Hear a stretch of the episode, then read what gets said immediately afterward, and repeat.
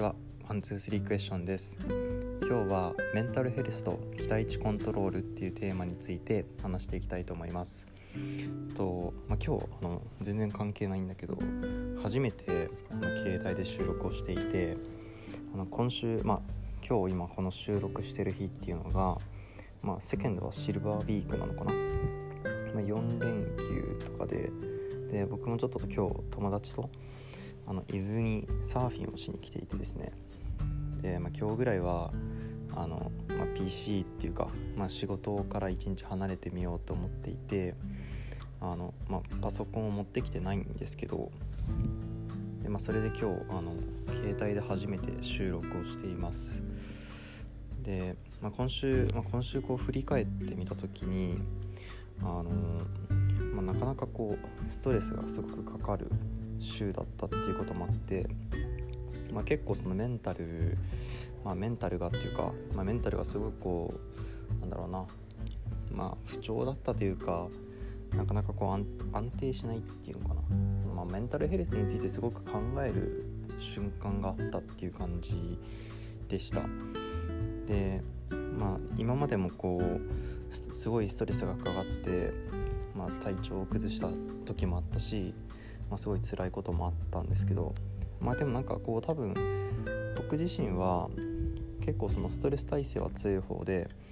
こう負荷はかかってその時はこうなんだろうある程度波が立つんだけども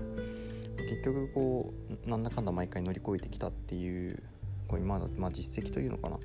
うなんかあれがあるから、まあ、多分ストレスストレス耐性は強い方だと思うんですけど、まあ、でもそれでもやっぱりこうなんだろうな。精神面が健康に及ぼす影響っていうのはすごく大きいなっていうのを、まあ、常々痛感してきてることもあって。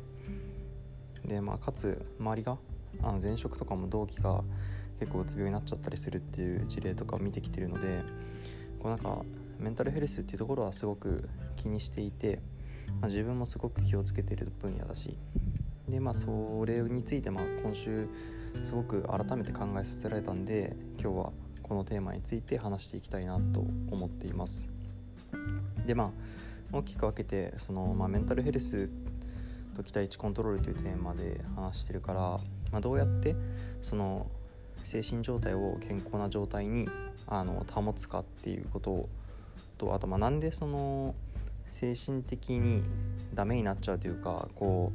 うなんだろう調子が狂うのがあるのかっていうまあ原因についてあのまあ考えていきたいと思います。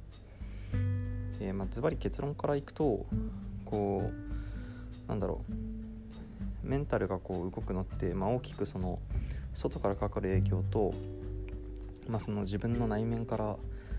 あの影響する要因とまあ2つあると思ってるんだけれども、まあ、多分ほとんどのケースっていうのが外からなんか外的ななんか圧っていうか外的な影響を受けてストレスを感じるケースだと思います。まあ、例えば上司がすごく嫌な人だとかあとは何だろう彼女に振られたとかまあそういったなんだろうな自分ではなかなかそのコントロールできない要素が大きいようなものっていうのが特にその理不尽に感じるからストレスを感じるんだと思うんだけれども、まあ、なんかこれって、まあ、これに限らずその自分の自分自身に失望するっていうその内側から来るものも全て合わせてそのショックを受けたりその悲しいと思ったりとかそのメンタルにネガティブな影響を及ぼすものの全ての原因は期待値のコントロールが関係しているっていうのが僕の中での結論です。で、まあ、どういうことかっていうとその例えば上司の例を例えにとるとこう上司っていうものがいいいい人だとかそのいい上司であるっていうことを期待しているのに対して現実ではなんかすごい嫌な上司だったりとかあとはまあなんかその反りが合わない上司だとかっていう理由からストレスを感じるわけですよね。でこれってその相手を変えることっていうのはほぼほぼまず難しいと思っててその他人を変えることっていうのは本当にこうなんか自分でコントロールできる係数があまりに小さいからほぼ不可能だと思った方がいいっていうふうに僕は考えています。だからなんかそこをコントロールしに行くっていうよりかはこう自分がコントロールできるものを増やすとか、まあ、自分がそのコントロールするケースが大きいものっていうのをこう動かしていくっていう風ににするべきだって考えていて。でそれが何かっていうとその上司に対する期待値だと思っています。で、まあ、これは要はその上司がそもそもいい人だとかあの本当にそれが合う人だったらいいなみたいなものは基本的に持たないでおいて、まあ、上司とは、あ、こういうもんだろうみたいな。例えばすごい嫌な上司だとしたら、まあ、ほとんどの上司なんて、まあ、嫌なものだろうと。その周りの友達とかの上司もみんな嫌な人だし、まあ、基本的にそのいい上司に当たれる確率なんていうのは、まあ、本当なんか2%未満だぐらいに思っているとするならば仮に実際自分の上司がすごい嫌な人だとしても、まあ、そんなにこうショックを受けたりしないと思うんですよね。なのでそのもちろん日常生活でストレスとかはあるとは思うんだけれども、まあ、でもそれでもそのストレスの影響度っていうのはそうやって割り切っていれば結構小さくできるんではないのかなと僕は思っています。で、まあ、その自分があまりにできなくてなんかその自分に失望してその鬱になっちゃうとか自分の無力さが嫌でなんかもうなんかなんだ無気力になっちゃうっていうようなケースも、まあ、結構周りで聞くんですけどなんかそれって結構その自分だったらできるっていうようなその自分への期待値が過度に高すぎるんですよね。自分に対する期待値と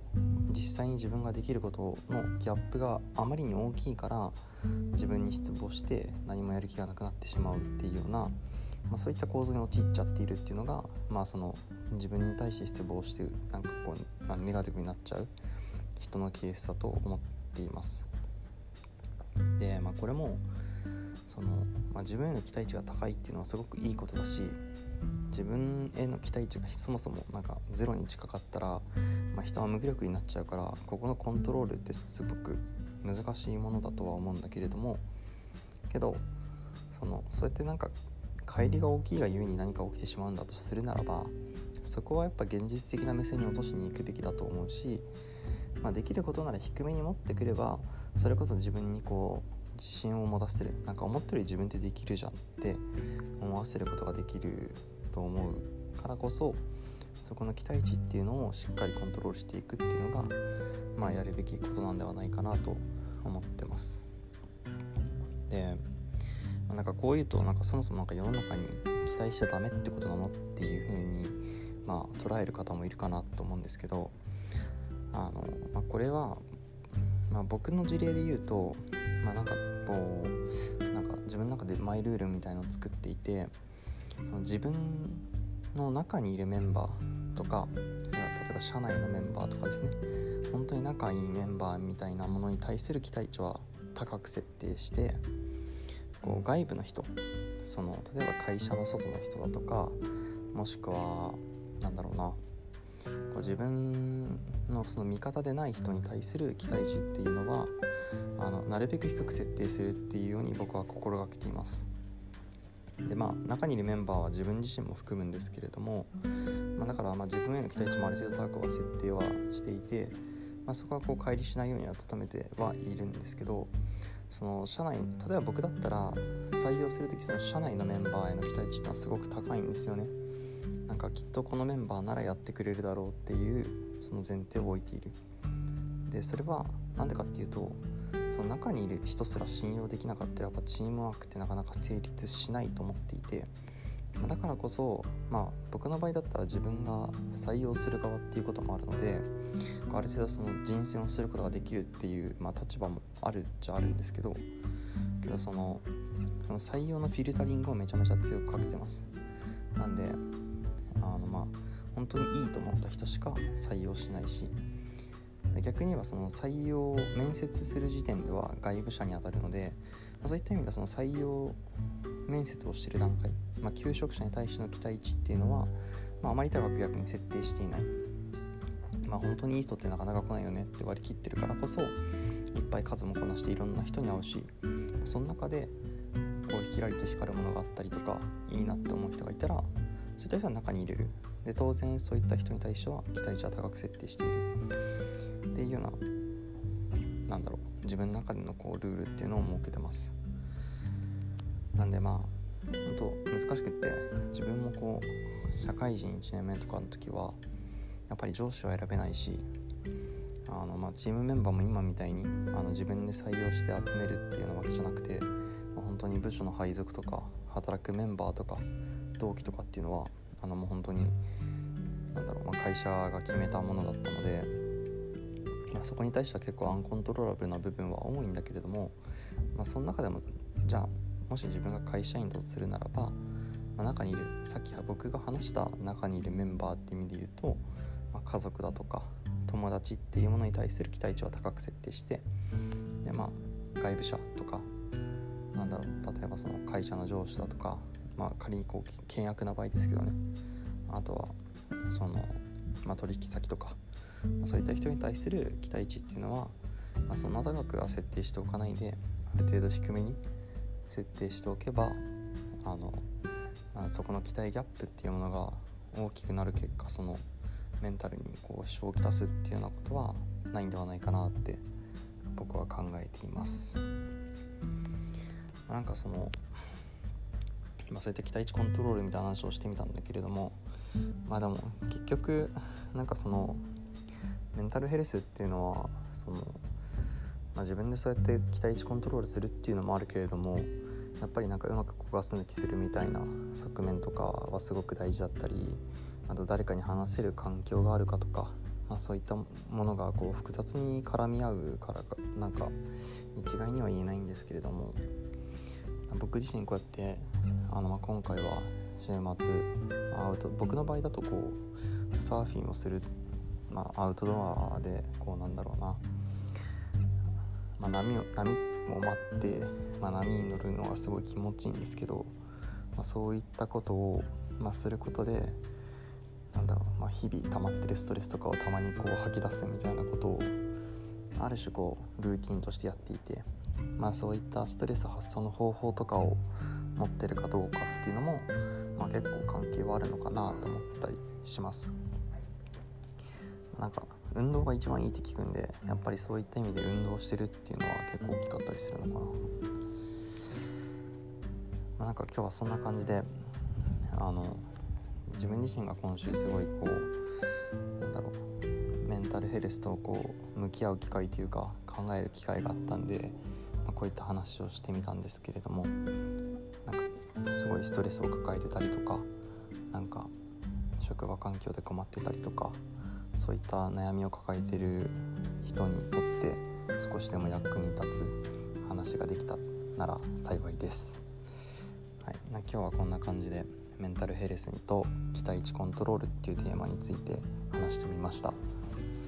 なんかちょっともしかしたらノイズが入っちゃってるかもしれないんだけれどもあのよかった